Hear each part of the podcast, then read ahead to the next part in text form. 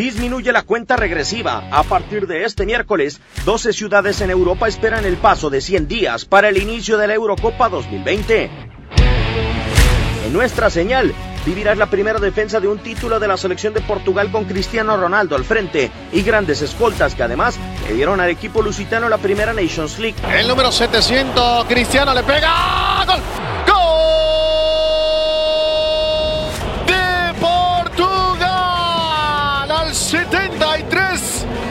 Mr. 700, Cristiano Ronaldo. Habrá también revanchas. Holanda regresa con una generación joven encabezada por Frenkie de Jong o Virgil van Dijk, mientras Italia tras perderse el Mundial está de regreso en una competencia oficial, aunque Inglaterra se muestra como un sólido aspirante tras fracasar la edición anterior en Francia.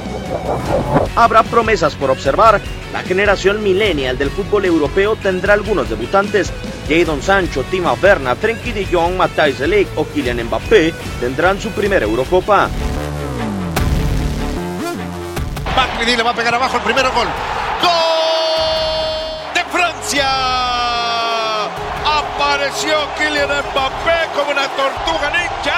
Será además la primera edición que no tendrá uno o dos países como sede. Serán 12 ciudades de diferentes países repartidas por el viejo continente las que acogerán la justa. Llegamos a 100 días, comienza el conteo regresivo para la Eurocopa 2020 que vivirás por tu DN Radio.